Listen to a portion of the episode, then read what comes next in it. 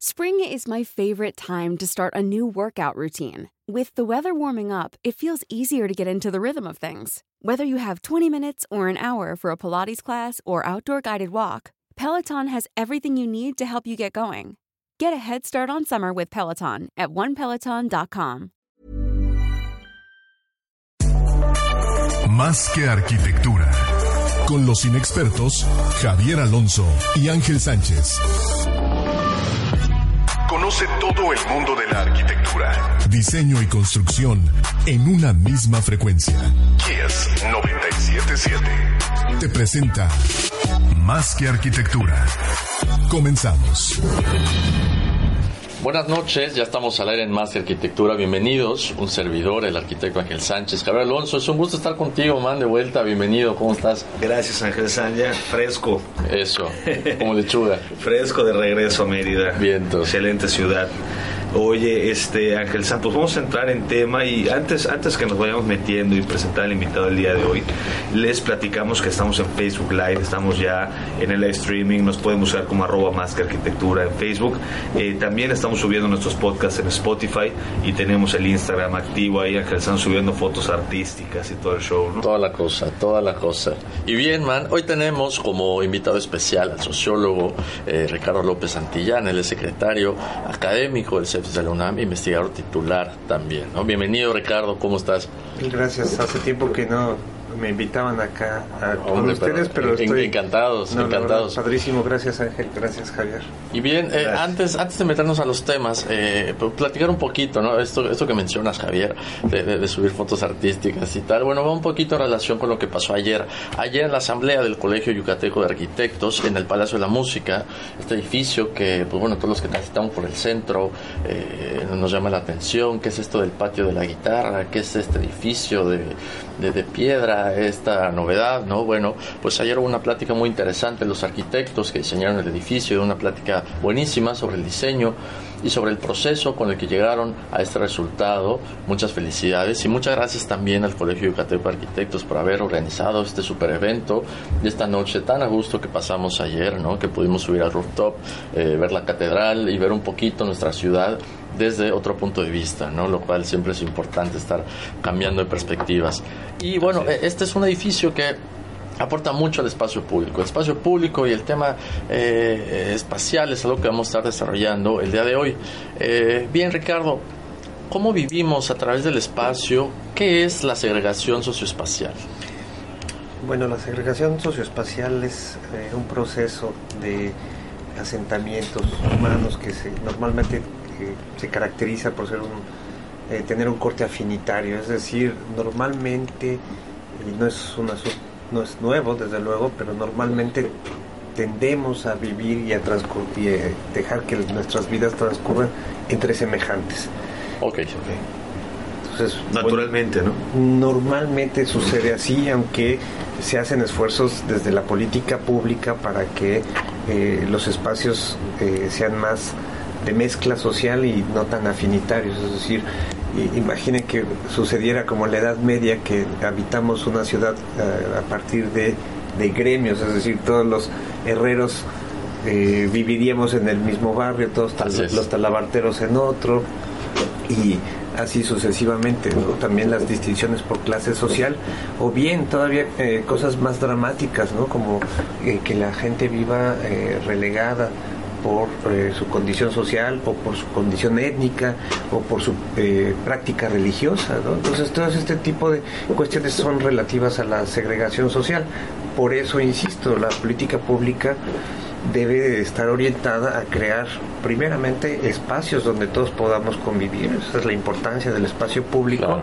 y también crear eh, mezcla social, es decir, Bien. esta forma de habitar eh, de una manera afinitaria en realidad lo que se lo que está revelando es la incapacidad de ciertos grupos sociales a convivir con otros o ahí es, en como, ello, es como la concepción la concepción de que la diversidad es buena en, en todos los sentidos en todos los sentidos me parece que eh, eso es uno de los eh, paradójicamente es uno de los valores que despertó el mundo neoliberal ¿no? Sí. es decir eh, obligarnos eh, a ellos quizás lo crearon como una estrategia de mercado para hacer eh, un producto o un nicho de mercado eh, que, que, abarque más gente. Sí, desde luego. Y que, con productos o bienes o servicios eh, muy específicos para distintos grupos de población, distintos grupos de consumidores. Ahora, paradójicamente, esto tiene un impacto sociopolítico bastante benéfico, porque al detectar que somos tan diversos, el mercado detecta que somos tan diversos y nos quiere vender como 33 yogurts diferentes, solamente por y bueno, 150 variantes de automóvil, y no exagero, ¿no? porque eso es lo que casi está de diversificado ese mercado. Entonces, eh, al detectar este tipo de de especificidad de distintos grupos, pues también eh, se hace una especie de égloga de la diferencia. Entonces se considera, para, después de, esos diagnósticos de mercado, por decirlo de alguna manera, o de, ese, de, esos, de esa identificación de los economistas y de los mercadólogos que somos tan distintos, pues que esto tiene un valor eso se rescata en la política, en la cultura, en, lo social, como también para entender que al ser tan diferentes eso es eh, un privilegio, una ventaja. Y entonces se hacen también leyes para la diversidad, eh, se aceptan conductas diversas, etcétera, ¿no? Entonces sí, efectivamente se empieza a considerar que la diferencia es un valor en todos los sentidos, no solamente en el mercado, sino también en lo político, en lo cultural. Ahora, Ricardo, aquí hay una, un punto interesante en el que nos gusta ser diferentes, nos gusta este tema de, la diversidad, pero al mismo tiempo como sociedad o como individuos, ¿sabes? queremos pertenecer, ¿no? Pertenecer a los grupos. Entonces, ¿qué pasa con esta dualidad en la que queremos ser diferentes, pero también queremos pertenecer? ¿no? Entonces, eh, este comportamiento, ¿cómo, cómo, cómo ha sucedido a lo largo de los asentamientos humanos? en la historia? Bueno, hay un sociólogo francés muy célebre que eh, se da la tarea de explicar todos estos mecanismos de distinción. Es decir, nosotros como grupo, de qué manera nos distinguimos de otros grupos. Y eso también vale para ciertos eh, consumos culturales, para al momento de, y también habla ¿no? del mercado de vivienda, este sociólogo Pierre Bourdieu, ¿no? de cómo el mercado de, vivienda también es eh, el claro revelador de todas las estrategias que utilizamos para distinguirnos. Es decir, si somos papás jóvenes, entonces tendemos a vivir en una privada, si somos hipsters, vivimos en el centro. Eh, estoy caricaturizando de una manera, pero, de alguna manera es este, simplemente como para entrar en materia, ¿no? Esta, esta, esta idea de distinguirnos los señores eh, mayores con dinero o viven en la campestre o viven en, la, colonia México y sus alrededores. Eh, entonces, eh, de alguna manera nos podemos caracterizar por este sentido de distinciones y que al final de cuentas cuando nos reagrupamos pues es este comportamiento afinitario, ¿no? De vamos a vivir entre semejantes. Correcto. Así es. Bueno, acá está interesante, yo, yo escucho eh, Ricardo, que, hay veces que nosotros nos orientamos bien dices el tema del consumo y el tema de los productos que hoy tenemos, ¿no? Muchas veces es un tema de gusto, ¿no? Pero cuando hablamos en términos de ciudad y de espacio, ¿no, Ángel San? Claro. Ya nos metemos en un tema que a veces eh, toca el tema del precio de la tierra, ¿no? Eh, no sé en qué momento de la historia, como bien mencionabas hace un momento, Ángel San, que decías desde qué momento estos asentamientos humanos sufren esta segregación como natural, ¿no? Porque pues antes yo creo que la infraestructura era, era una, era una sola para un asentamiento humano y ahorita hemos estado pues de alguna manera de sabes que a estos les vamos a dar ciertos parques, a estos vamos a dar cierta infraestructura, a estos vamos a poner cerca a este tipo de plazos, este tipo de infraestructura y de alguna manera ese precio que se rige en tema de plusvalía es el que a veces va a hacer o va a discernir el tipo de comprador o el tipo de persona que va a poder asentarse en esa zona, ¿no? Y de alguna manera el tema del sur de Mérida, si ah, estamos hablando. Ah, pero ahorita, antes de que menciones todo eso, yo creo que el tema del comprador es uno de los puntos importantes de la publicación que hace Ricardo. Hace, hace, hace, ¿hace cuánto hiciste esta publicación, Ricardo? Eh, muy, muy, reciente, hace un mes.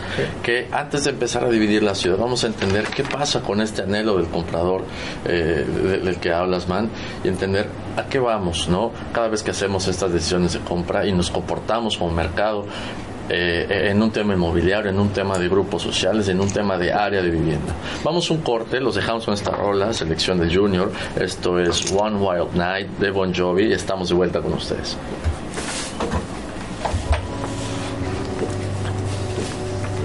¿Qué dicen los, los fans? Ah, están los chavos ahí. Sí, sí, sí. sí. hoy vengo de papá luchón. No, le, decía que sí, que si quería que se podían quedar aquí. Me dijo, no, no, no, no, no, no. no, no. que van a empezar si no quieres estropear tu programa, si no quieres estropear tu programa, ni los acerques. Ah, pero andan ahí viendo un programa, ¿no? Hay saludos de José Luis Pérez Grimaldo. Inge, saludos hasta la Ciudad de México. Qué bueno que nos sintonizas de nuevo a la, hora del tráfico, además. Saludos especiales. Puso, desde la ah. ciudad del tráfico. Exacto, exactamente. Eh, Diana Rodríguez Martínez. Ah, saludos, Diana. Benja MB. Ah, Benja está escuchando, vaya, qué milagro, Benja. Estás desaparecido. Manuel Molina. Saludos, Manuel. Carlos Peniche. Saludos al Penichón.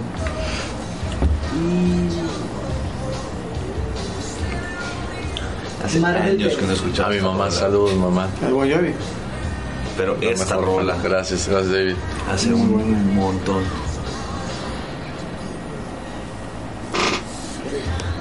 Es, la, es la, selección, la selección novedosa de, del, del, Junior. Es como cuando está en la primaria. Dos semanas, dos semanas se los castigaron. Ahorita no, no mencionamos la publicación, disculpa Ricardo, vale la pena hacer hincapié que este periódico digital o revista digital, ¿cómo se llama? Digo, porque nos están escuchando para... para... Yo, eh, yo lo eh, señalaría, yo lo referiría como una plataforma digital que además tiene una revista. Ok. Que está permanentemente publicando información, infografías y que una vez, eh, con una periodicidad mensual, eh, aparece la revista.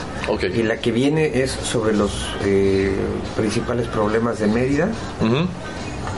Eh, viene sobre problemas del agua. ¿Se, ¿Se, puede adquirir en versión impresa? Están pensando en lanzar la impresa, pero por ahora como no cuenta con los recursos suficientes o los anunciantes suficientes como para tenerla en papel. Okay. Por ahora es solo digital y se llama Metrópoli Mid. Ya. Y la coordina eh, la dirige David Montañez. Checa ahí, David, en, en, tu, en tu buscador Metrópoli Mid y copia el, copia el link en el, en, en el chat para que la puedan descargar. La última revista es la versión en la que eh, Ricardo hace esta participación con esta publicación muy interesante. Ay, te, te, te, rompí lo del norte y sur porque es un super tema en la publicación. ¿Cómo es que un, un, norte y un sur, en nuestro caso como Mérida, tienen cuestiones eh, eh, duras, ¿no? Y, es punto clave la, de la plática. De equipamiento urbano. Sí. Aunque yo, lo, bueno, lo diré en su momento, en realidad no es el norte, es un triángulo en el noreste. Es, exacto. Ahí también hay que. Porque si, tú haces, si lo vienes en, un eje horizontal y dices, no, no, no es así tampoco. porque tiene zonas como eh, Churna y, lo que está de ese otro lado, que también es como el norte de la ciudad, ¿no? Sí, sí, sí, eh, lo veo uno. Pues no tiene la misma infraestructura, ni servicios, ni plazas comerciales, ni, ni calidad de infraestructura nueva. Exacto. Ni el nivel de precios, ¿no? Claro. Una parte. Eso, ahorita que hablaban de eh, por ejemplo, de la vivienda y lo demás, igual podría ser eh, interesante hablar de toda la construcción de los gustos y los anhelos, ¿no? A mí me eh, llama mucho la, la, la, atención esta paradoja de que Mérida, que es la ciudad más segura del país, la gente se encierra en fraccionamientos. Ajá. O sea, esa idea securitaria pues vale para, para, Jalisco, para Michoacán, para Tamaulipas, pero aquí, ¿por qué habría uno de copiar ese modelo? De hecho, sin embargo es muy presente. De esta, esta es, esta es una foto de tu, de tu escrito, ¿no? Que pones. Ah, del mercado. del mercado. Nada más, yo, yo, creo que sería bueno definir entonces cómo los, los migrantes y las clases sociales tienen que ver aquí, porque, pues, digo, siempre hay movimientos demográficos, pero a veces las ciudades se quedan sin flujos de, de, fuera hacia adentro y además de las clases sociales existentes aparece algo nuevo con los migrantes y estos grupos, ¿no? Cuando los flujos son grandes. Entonces, ¿qué, qué sucede con esto? yo eso también lo, me, cuando me toque hablarlo, lo, lo, voy a cuestionar porque yo no estoy tan seguro que las migraciones sean numerosas. Tan numerosas. Son muy visibles porque son los que están ocupando ciertos espacios en la ciudad. Ajá. Pero eso no, digamos, una golondrina no hace el verano. Ok. Eh, yo tendría que esperar, o sea, hablando como sociólogo, yo tendría que esperar los datos del próximo censo de población y vivienda para realmente eh, precisar el saldo migratorio. Para no dar sobre impresiones o lo que podemos ver o lo que más o menos sentimos. Exacto. Ok. Exacto, porque, eh, bueno, no lo, numéricamente no creo que sea muy importante porque otra vez ha reconfigurado un espacio de 4 kilómetros a la redonda, no ha reconfigurado la ciudad completa.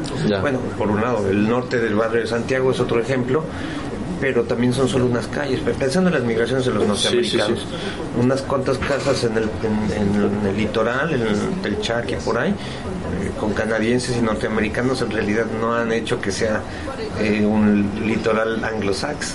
Claro. O sea, yo en eso sí ah, tendría ah, Hay algunos, pero no. Sí, sí, eso yo también yo soy muy cauteloso porque mientras no aparezcan los resultados del censo 2020, yo pienso que más bien nos estamos haciendo con una impresión. Además, eh, es típico de las ciudades medias eh, estos eh, flujos de ida y vuelta, es decir, llega mucha gente, pero también mucha gente que vive en la ciudad está yendo. Entonces también uno se va con la finta, pero... los números no mienten, ¿no? O sea, hasta que los tengamos. Porque ahorita el último dato que tenemos es del 2015, ya bastante rezagado, por cierto. Sí. Es tan complicado hacer censos tan, o sea, es que son censos de, es que son censos casa por casa. Es muy caro y eso nos garantiza, si quieres lo hablamos también al aire, eso nos garantiza eh, información más precisa. Eh, un conteo, que ese se hace cada, cada periodo intermedio, es decir, a los cinco, nos da mucha información, pero es un conteo. O sea, no es preciso. No tan preciso porque no es casa por casa, es una muestra una muestra enorme, pero en términos estadísticos no es lo mismo una muestra que la población 30 completa. Segundos. Bien. Gracias. Está padre tu pluma, Ricardo. Ah, gracias. ese es de arquitecto. gracias. Muy padre. Tu pluma también está padre, ¿no? Gracias. También, también es de arquitecto. Sí. pues sí, porque ese punto tan fino es para, para ideas finas. Sí, y para, sacar la escuadra y achurar. Así es, así es. Cinco segundos. Ah, el arquitecto que no tiene plumas, ese de cabrón. ¿Entras? Ya. Ya estamos de vuelta en Más que Arquitectura. Y estamos con el sociólogo Ricardo López Santillán tocando varios temas respecto a nuestra ciudad y nuestro país. Y antes les quiero mencionar que en ángulo arquitectónico estamos ubicados en calle Líbano, esquina con calle 29 Colonia, México. Y ahorita tenemos en promoción tarjetas Banamex y Bancomer de 6 y 12 meses sin intereses. Chequen sus tarjetas, son participantes, visiten la sucursal Ángulo Arquitectónico. Buenísimo, man. Y bien, eh, de vuelta contigo, Ricardo. Platicábamos eh, durante el corte sobre eh, movimientos demográficos, migrantes y clases sociales, ¿no? A veces en, una ciudad en la que ha, tenido poco movimiento y después empieza, empieza a tener un flujo más importante de, gente que, viene a vivir acá, nos puede dejar la impresión de que la población va creciendo de manera desmedida, ¿no? A veces nos quedamos con estas ideas y tú mencionas que eh, están los números, están los censos y que, bueno, eso como sociólogo da otra perspectiva, ¿no? Eh, bueno, a este respecto lo primero que debo decir es que no es lo mismo que haya migrantes a que haya inversión inmobiliaria. Si vemos un sector inmobiliario bastante dinámico, eso se puede constatar fácilmente, sobre todo en el triángulo noreste de la ciudad, ahí se ve eh, mucha actividad en la construcción, eh, además la dimensión de las construcciones impacta porque hasta hace unos años esto no lo veíamos en Mérida, esto parece relativamente nuevo, unos 6, 7 años que vemos edificios tan altos o, tan, o centros comerciales eh, tan grandes, de esas dimensiones. Entonces, eh, eso, eso en primera instancia nos haría suponer que está llegando mucha población, pero el hecho de que estas construcciones se estén haciendo y existan no necesariamente quiere decir que van a ser ocupadas y menos que van a ser ocupadas al 100%. Yo a menudo eh, comento en los ámbitos en los que me desenvuelvo que eh,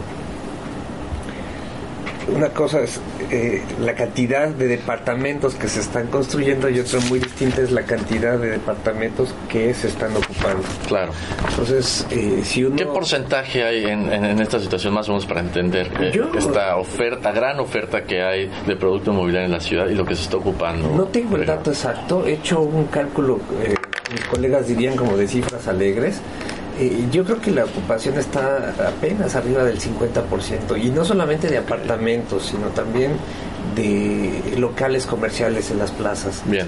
Eh, eso lo podemos constatar fácilmente. Si uno hace eh, lo que decimos investigación de campo, es decir, que permanentemente está yendo a las zonas a, revisar. Bueno, uno no va a, tocar puerta por puerta, pero una estrategia relativamente simple es pasar por las noches cuando las luces están encendidas. Claro. Eh, dime cuántos edificios ves con todas las luces encendidas. Claro, casi ninguno. ¿Y cuántas plazas comerciales ves con todos los locales ocupados? Muy pocas. Y, extrañamente, pese a, esa sobreoferta. Hay un optimismo exagerado, ¿no? Además, en, el ánimo de hacer estos espacios y de hacer más casas y de hacer. Hay, hay gente que hace geografía económica, que hace estudios muy interesantes y son flujos de capital a final de cuentas. Entonces cuando el, el capital, es decir, el gran inversionista no se siente seguro en el ámbito de las finanzas, es decir, en la bolsa de valores, que no se siente seguro en otro tipo de inversión productiva, normalmente se refugia en el inmobiliario. Ok, ¿por qué? Es seguro, porque la tierra nunca pierde su valor. Porque también están esperando los megaproyectos que se vienen para el sureste. Claro. Y en esos megaproyectos... Hay especulación. pues están esperando que se puedan ocupar esos espacios ahora disponibles. ¿Por qué no les bajan el precio? Cuando hay sobreoferta, una lógica elemental del mercado es si hay sobreoferta, baja mis precios. Pues baja los precios. Pero no se hace. No están bajando. Ok. Ahora también hay, eh, me imagino que los inversionistas inmobiliarios están esperando, además de estos megaproyectos, la mudanza de la Semarnat o de alguna Secretaría de Estado que trae un flujo importante de gente al, al, Estado y a la ciudad. Además, un staff de empleados públicos bien pagados, porque los empleados federales normalmente tienen buen nivel de ingresos y son los que podrían vivir en este tipo de, de oferta inmobiliaria. Entonces, esto todavía se los planteo más que como una tesis, como una hipótesis. Lo que sí podemos constatar es la cantidad de espacios disponibles. Claro, Lo que no sabemos es quién los va a ocupar. Claro. Ah, y ustedes se pueden dar cuenta que muchos de estos eh, espacios están por encima de la capacidad adquisitiva de un empleado, digamos, con sueldo local. Ok. Sí. Bueno, realmente yo creo, igual no tengo datos muy certeros, pero yo creo que el, el tema de la especulación inmobiliaria funciona eh, a medida en la que tienes el espacio disponible para ocupar, ¿no? O sea, no podemos esperar que haya una migración importante y que, y, que tengamos la capacidad como ciudad de refugiar o de recibir a toda esta gente si no tenemos los espacios construidos, si no tenemos la infraestructura disponible para ellos, ¿no? Y claramente los medios financieros para, para la adquisición, porque aunque son eh, viviendas y lugares con poder adquisitivo medio alto, eh, existen planes eh, de financiamiento muy importantes que están dando ahorita y que antes posiblemente no se daban, ¿no? Digo, inclusive los mismos bancos estaban limitados hasta hace unos años, ¿no? A, dar este tipo de apoyos, ¿no? O, aportaciones. Ciertamente algo que dinamiza el mercado inmobiliario es la disponibilidad de crédito. Así es. Eh, ya, llámese el crédito social a través de instituciones de gobierno, Infonavit, Fobiste, pero desde luego el de la banca comercial. Y ciertamente esto, dinamiza el, el mercado inmobiliario.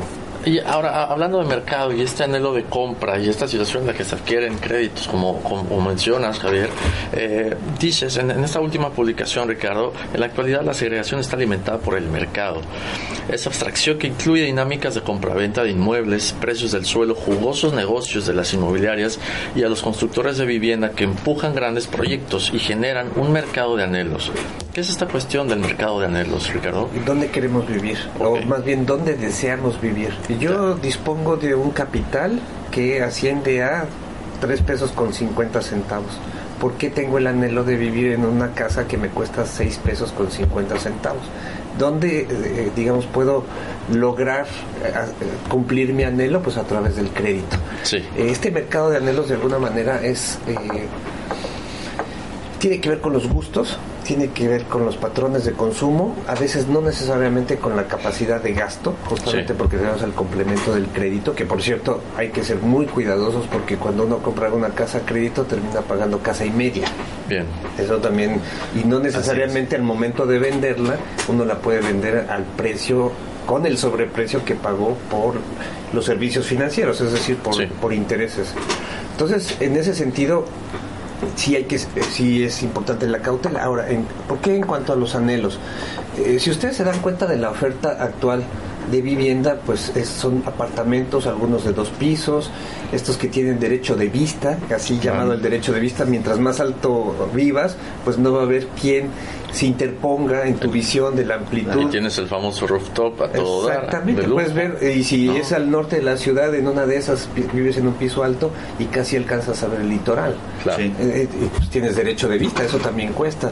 Y otros anhelos como eh, las casa club, las instalaciones deportivas, los jardines, y este, esta oferta tiene también sus versiones, tiene desde la gama alta, en los normalmente en cierto tipo de privadas acompañadas de club de golf, por ejemplo, y tiene también sus versiones sin, eh, digamos, más modestas que tienen jardines, espacios comunes que no espacios públicos, eso tengo que ser muy enfático. Son espacios verdes privados, es distinto al, espacio público, completamente, claro. ¿Por qué? Porque a final de cuentas en, el, en la privada, como, como dicen, en los, este, en los fraccionamientos de esta naturaleza, pues a final de cuentas eh, eh, hay un reglamento de condóminos y todos los de, digamos, no es un espacio utilizable o aprovechable por la población, solamente por los residentes. Por algunos, sí. Por algunos, entonces eso también, bueno, pues es otra cosa eh, que tiene que ver con los anhelos. ¿no? La propuesta inmobiliaria. Es aspiracional. Eh, en muchos sentidos, sí. Es decir,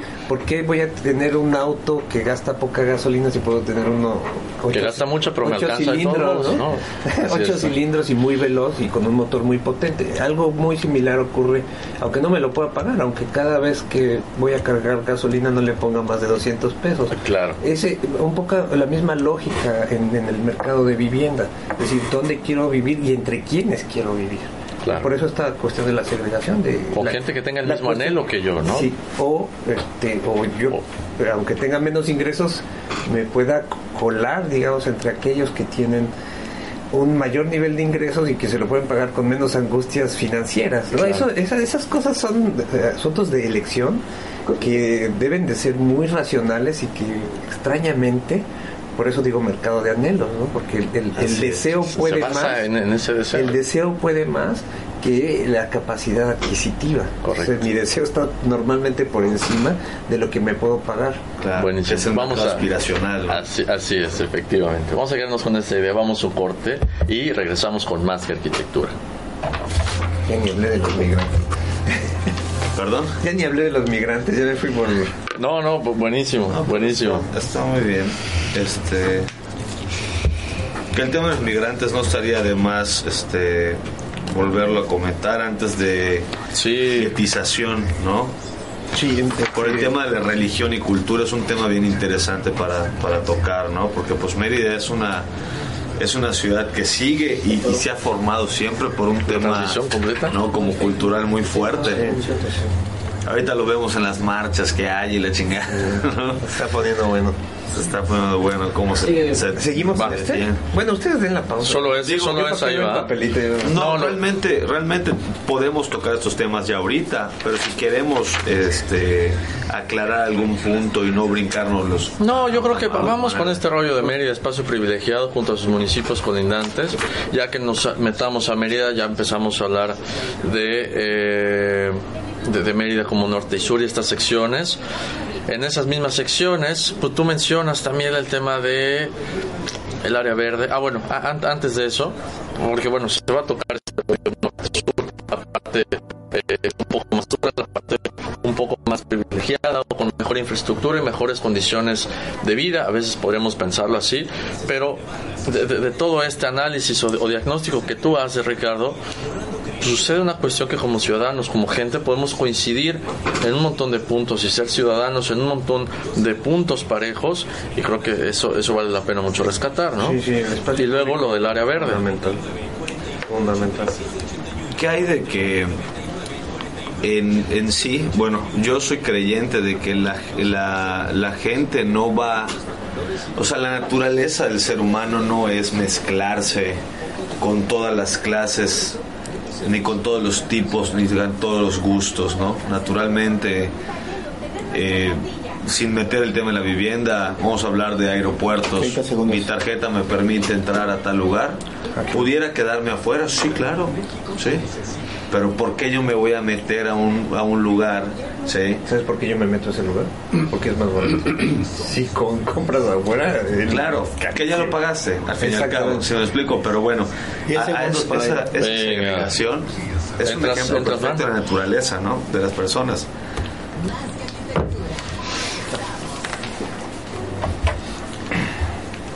Estamos de regreso al aire eh, con el sociólogo Ricardo López Santillán, platicando de varios temas eh, sobre el espacio público, sobre la segregación de nuestra ciudad de Mérida y nuestro país.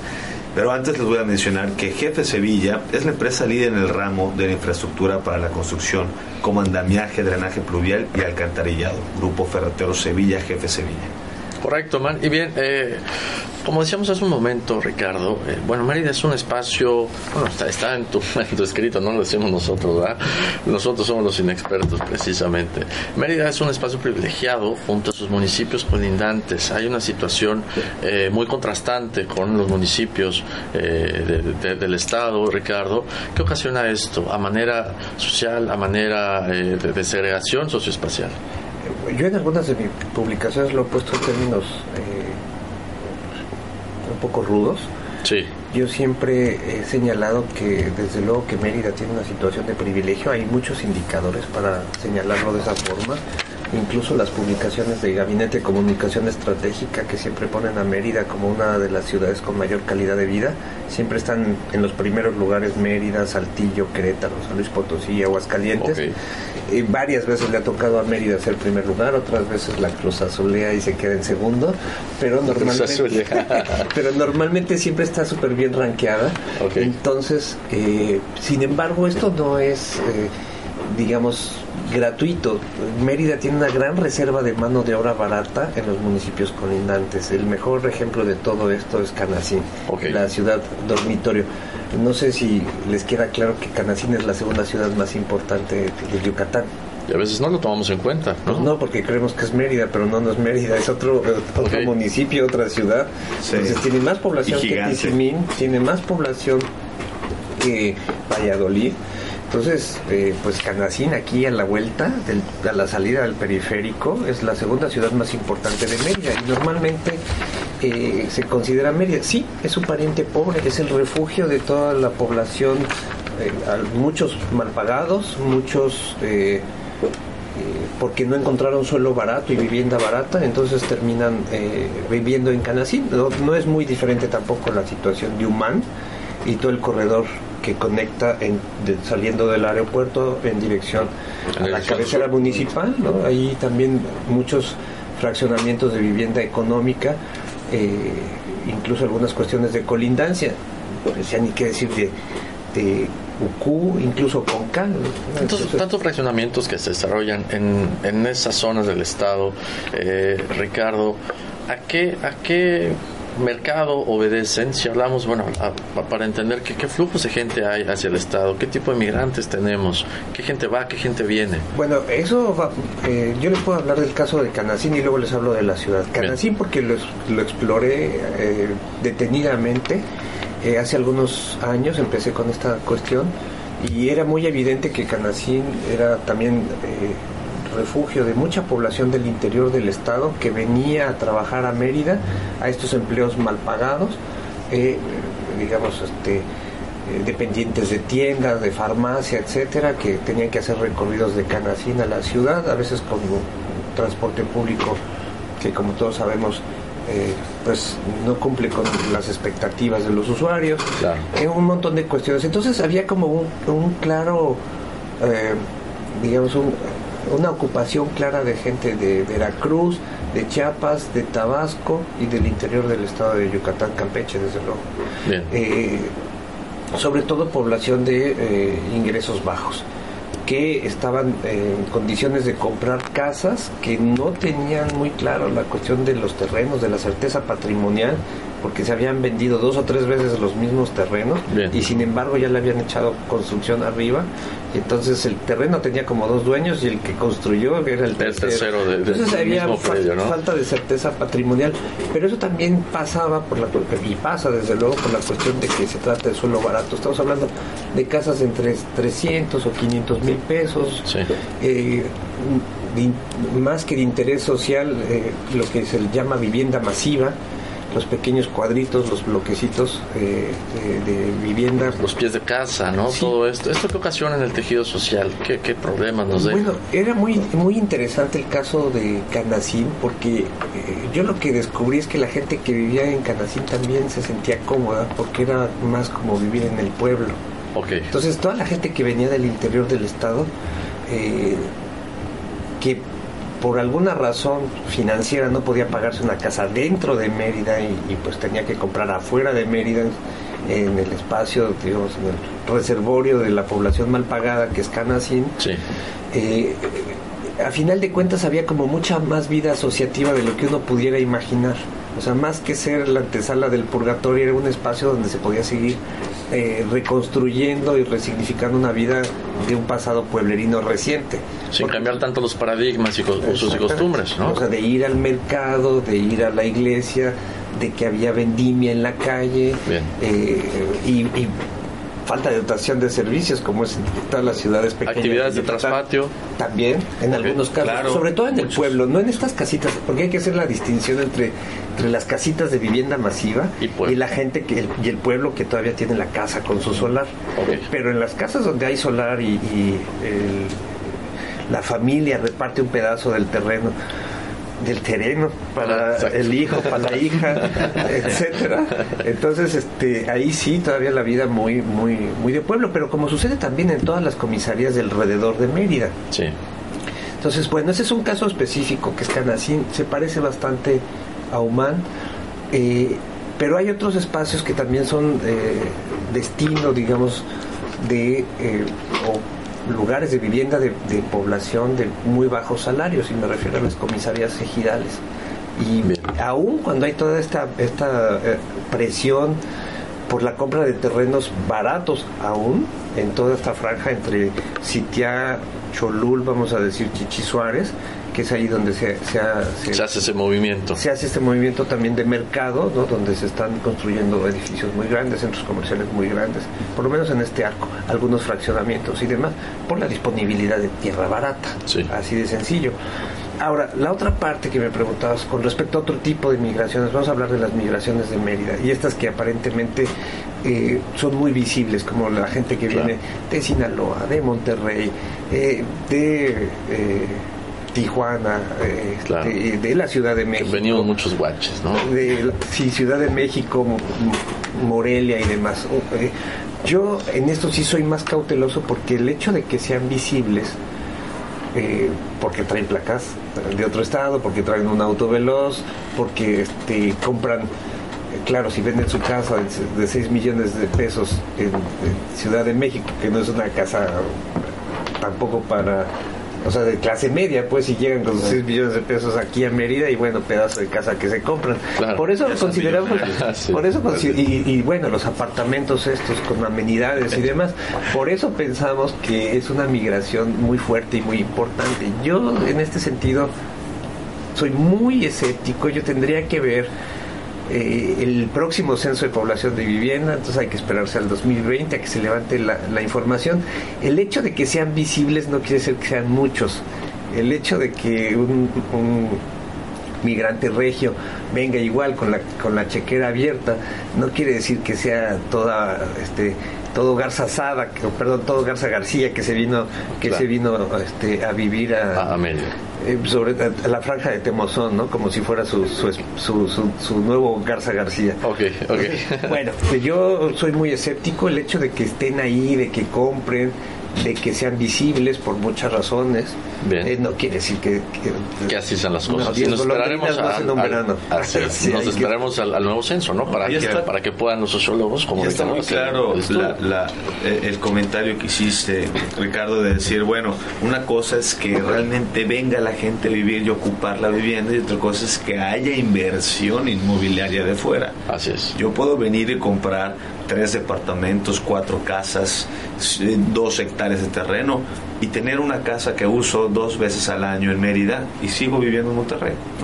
Sí, eso me parece que también son cosas, el trabajo típico de sociólogo, de geógrafo, esas cosas eh, tenemos que armar equipos de investigación más amplios como para más, este, conocer más a detalle estas situaciones. Eh, sí hay mucha segunda residencia. De hecho, eh, debo decirlo, eh, si uno se pone a ver los, los este, eh, ¿cómo se llama? Los planes de trabajo, los planes... El plan, municipal de desarrollo urbano. Los eran a nivel gubernatura. Okay. Desde Patricio Patrón hasta la actualidad se ha promovido insidiosamente a Mérida como un lugar de posible segunda residencia. Y entonces, bueno, pues... Eh, Eso suena a algunos vacíos, ¿no? Vamos a quedarnos con esa idea, nos vamos con una rola, selección medio locochona del, del Junior, esto es God is a Dancer, de Tiesto. Vamos a bailar y regresamos después del corte.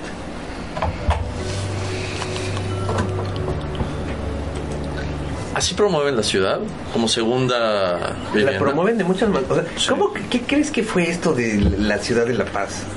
O sea, o sea, es poner a Mérida en un escenario más cosmopolita, porque en los planes de, me quiero acordar cómo se llaman, porque tienen un nombre oficial. O sea, que presentó Patricio así su plan de desarrollo de su sexenio. de naciones, de no sé qué. La tía Ibom, este, Rolando Zapata, y ahora Vila, que como tiene esa, ese, digamos, ese background medio empresarial, bueno, no background medio empresarial, empresarial claramente ha sido como una manera de traer recursos a la ciudad, promover fuertemente a Mérida como destino turístico, pero desde los planes oficiales del gobierno. O sea, están publicados en los planes de desarrollo. Eh, pero una cosa es promoverlo de manera turística, que está clarísimo, y otra como... Las dos están ahí, como, como destino de segunda residencia. Ya. Las actividades se van, uniendo, ¿no? Se van ligando, ¿no? El tema turístico, tema de reindustrialización, tema de... No le sorprenda que esta se vuelva... Eh, no sé si decirlo al no, no le sorprenda que esta se vuelva una ciudad de viejitos. De jubilados. Ah, sí. Claramente. Ah, bueno, de hecho, algunas personas han, platicado sobre eso aquí, preocupadas sobre, por ejemplo, los, los, gringos que platicaban, los gringos americanos o canadienses que compran en el centro o en, o en la costa y que no le van a dar nada a sus hijos de las propiedades que tienen aquí, pues ¿qué, qué va a pasar con eso, no? Buen punto, ¿qué va a pasar?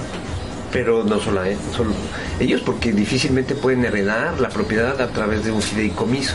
Porque ellos por su calidad migratoria pues, compran a través de fideicomisos, no compran como propietario individual. No, y las, las generaciones más jóvenes de otros países no quieren venir a Mérida a vivir. O sea, dices, oye, hay un montón de opciones en el mundo hoy en día, claro, Mérida está posicionado tal como estamos hablando, pero la realidad es que en comparación con muchas otras ciudades, la calidad de vida o la calidad de la infraestructura, los sueldos, el sector empresa, pues es otro. No, no, o sea, en el, de los jóvenes extranjeros que vienen y, y, que uno puede detectar, además de que son poquísimos, son gente bien bohemia. Sí. Bien bohemia. Sí ni siquiera me queda claro. He ubicado en el centro gente que pone negocios así un belga que pone una crepería, un francés que pone un restaurancito un vegano, una cosa así. Exacto. ¿No? Pero, qué te ríes? Pero no es algo así como que una, proyección de negocios así como de. Son bien gente bohemia que está huyendo del, del estrés de vivir en el primer mundo. Claro. No, tampoco son muy numerosos, pero los que sí, prepárense para la ola de viejitos de todo el país que van a, jubilarse en Mérida, o que vienen a, o sea, que una vez jubilados, lo que te decía, venden su casa de 6 millones de pesos en el DF, Se o en Monterrey o en Guadalajara. Sí, claro. Y bueno, quizás no se compren una de, un pedazo de casa de 6 millones de pesos, pero... Pero con cuatro te alcanza una casa, seguramente mucho más grande de la, de la que tenían allá. Se compra una casa de tres, y eso yo lo, yo lo, yo vivo en Cholul, yo lo he visto en Cholul. Se compra una casa de 3 millones de pesos en Cholul y tienen tres para administrar su vejez. aunque tengan una pensión pedorra eh, el, surplus es lo que obtuvieron de ganancia de lo que se compraron aquí y lo que vendieron allá. Y con eso siguen llevando un tren de vida. Y haces pero más apacible. Manejo, claro, claro. Yo en Cholul los veo de a madres. Ya. Estos viejitos que se vienen a jubilar acá. Y en esta idea de una casa campira, no descarto que también son los que compran estos departamentos. Pues también, pero a veces que los compran, no quiere decir que los vivan. Los compran nada más como modelo de negocio para rentar al, sector estudiantil, que hay muchísimo flujo aquí en, en la ciudad, ¿no? O como segunda residencia, ¿no? Digo, esas cosas están por verse, las vamos a ver en dos, tres años, se, van a hacer mucho más evidentes. Y con información del censo, Bueno, de hecho, la, pregunta, conclusión, además, de, además de cerrar con este rollo de qué podemos, dónde podemos coincidir como, como ciudadanos y lo del área verde por habitante, a ver ah, si nos da tiempo, eh, ¿hacia dónde va Yucatán con todo esto? ¿Qué hay de que en las ciudades eh, en donde existe mayor segregación son ciudades en donde la, la política pública es más limitante o carece más de apoyar a la infraestructura. ¿Sí me explico? una ciudad bien planeada, una ciudad bien planeada y bien construida es mucho es mejor equilibrada socialmente, ¿no? Las ciudades que no nos entregan nada y que todos lo construye la iniciativa privada, pues Estamos de vuelta en Más que Arquitectura para este cierre de programa con el sociólogo Ricardo López Santillán, para los que nos acaban de sintonizar, igual en Facebook Live. Eh, tranquilo, man, no despedaces la cabina, por favor. Y bien, eh, Ricardo, estamos platicando eh, vemos situaciones precarias, situaciones de, poco balance entre el, desarrollo de la ciudad, de los municipios, pero siempre como ciudadanos podemos encontrar algunos puntos, algunas actividades en las que todos podemos eh, convivir ¿no? y hacer de la ciudad un mejor espacio, menos segregado. ¿Cuáles son estas? ¿Qué, qué, debemos hacer? Eh, bueno, me parece que es fundamental la participación del ayuntamiento y del gobierno del Estado, sobre todo la promoción de espacios públicos. Eh, y no solamente para eh, eventos así de fuegos artificiales, rimbombantes, con artistas de primerísimo nivel que se vuelve una suerte de... o sea, no es para que venga Ricky Martin, eso no es hacer espacio público. ¿no? Pero, es, la verdad, es eso, es eso efectivamente. El espacio público no es para ir a ver a Ricky Martin, el espacio público es para recrearse, pasar tiempo de ocio. Todos los días caminando, yendo a, ¿Cuál es, la eh, chamba. ¿Cuál es, digamos, el, el, el warning? Eh, una ciudad, por ejemplo, que, en el que la vida de sus habitantes solo transcurre dentro del fraccionamiento, en, los espacios de amenidades, en la casa club, de, la privada, es una ciudad que, que eh, absolutamente segregada. Y hay ejemplos infames de segregación, de segregación. Chicago, Johannesburgo. Eh, no, no son un modelo de, ciudad viable, no, son un modelo de ciudad que a final de cuentas genera demasiada violencia y demasiada confrontación por las diferencias sociales. Esto lo resuelve el espacio público en buena medida. Si en vez de salir, este, si en vez de quedarnos en la casa club y en el espacio de la privada, vamos al espacio público, caminamos por las calles, vamos a los parques, disfrutamos los paseos verdes que eh, por fortuna eh, se han implementado si insistimos sobre la pertinencia de más parques, se quedó en el tintero uno en el que colaboró la UNAM y la UADI y que le echamos muchas ganas, que es el, Gran Parque de la Plancha, ahí este, en, eh, por el...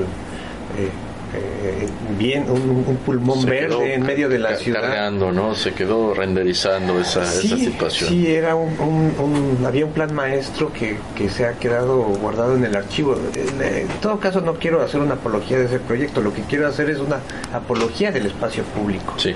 y una apología de la de la participación de la gente, ¿no? De esta idea cívica de recuperar la ciudad que, no, que nos pertenece, la plaza principal, las zonas, las áreas verdes, los parques, los jardines.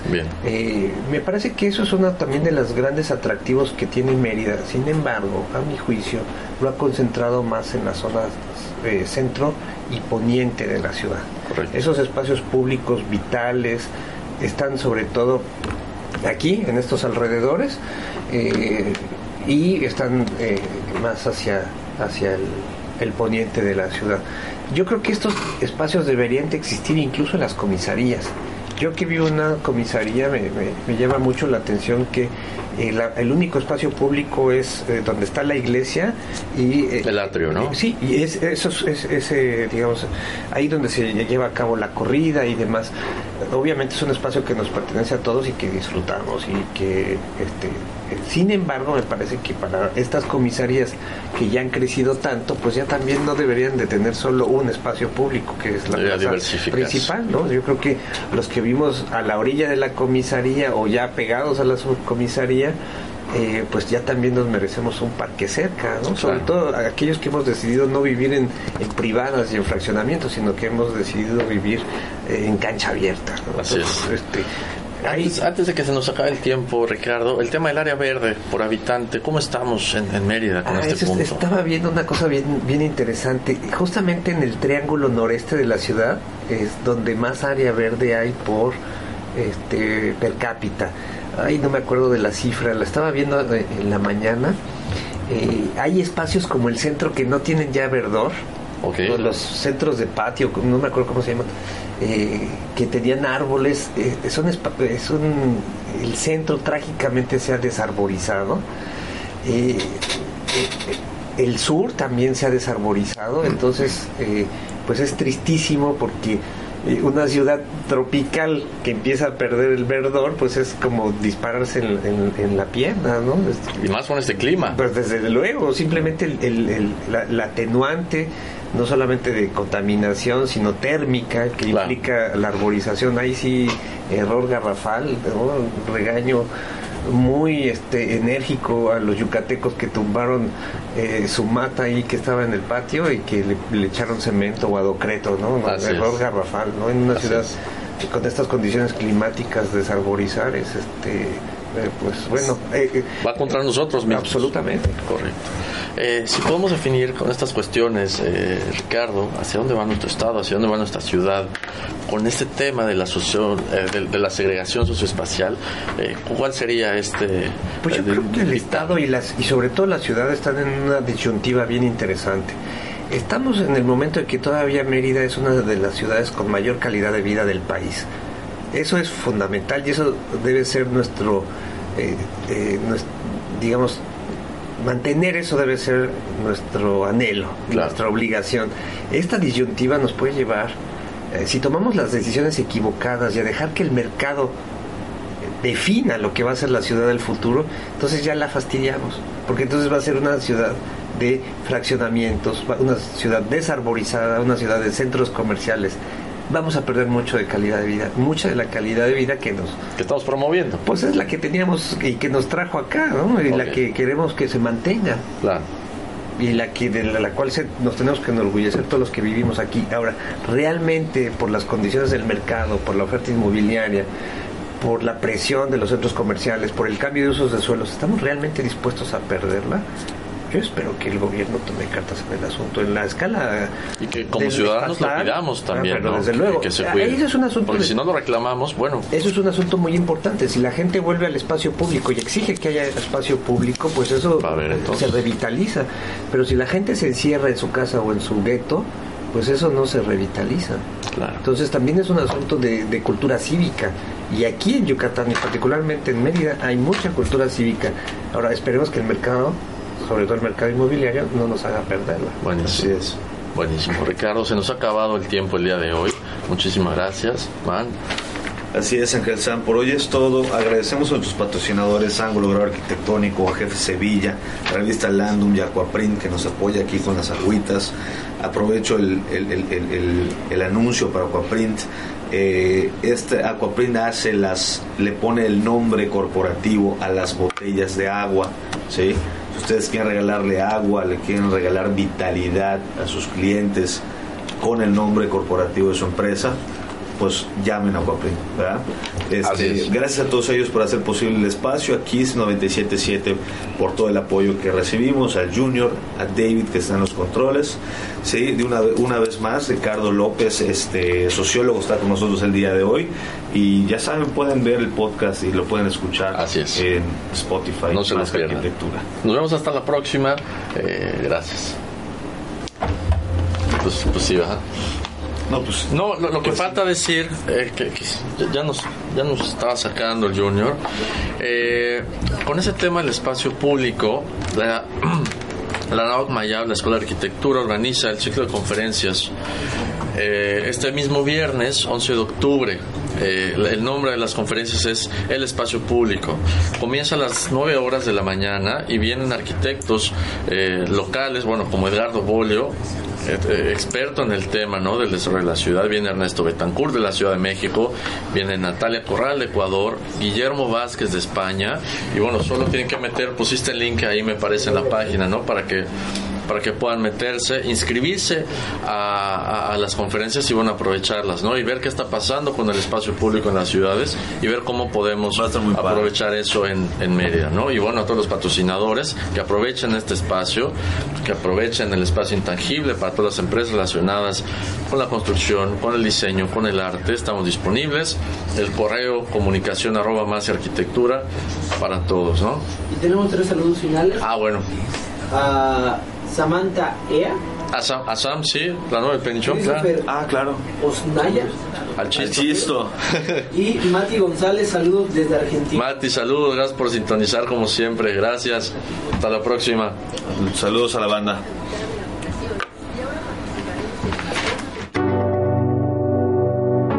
Los inexpertos, Javier Alonso y Ángel Sánchez, te esperan el próximo miércoles a las 8 de la noche para continuar conociendo todo el mundo de la arquitectura, diseño y construcción. Más que arquitectura. Hey folks, I'm Mark Marin from the WTF podcast and this episode is brought to you by Kleenex Ultra Soft Tissues your ally to help tackle your allergy symptoms this season. I love the change of seasons, but nobody loves pollen and all those other things floating in the air that make you sneeze during this nice weather. Kleenex Ultra Soft tissues are hypoallergenic and allergist approved. So fight back against watery eyes and runny noses without worrying about irritating your skin. For this allergy season, grab Kleenex and face allergies head on.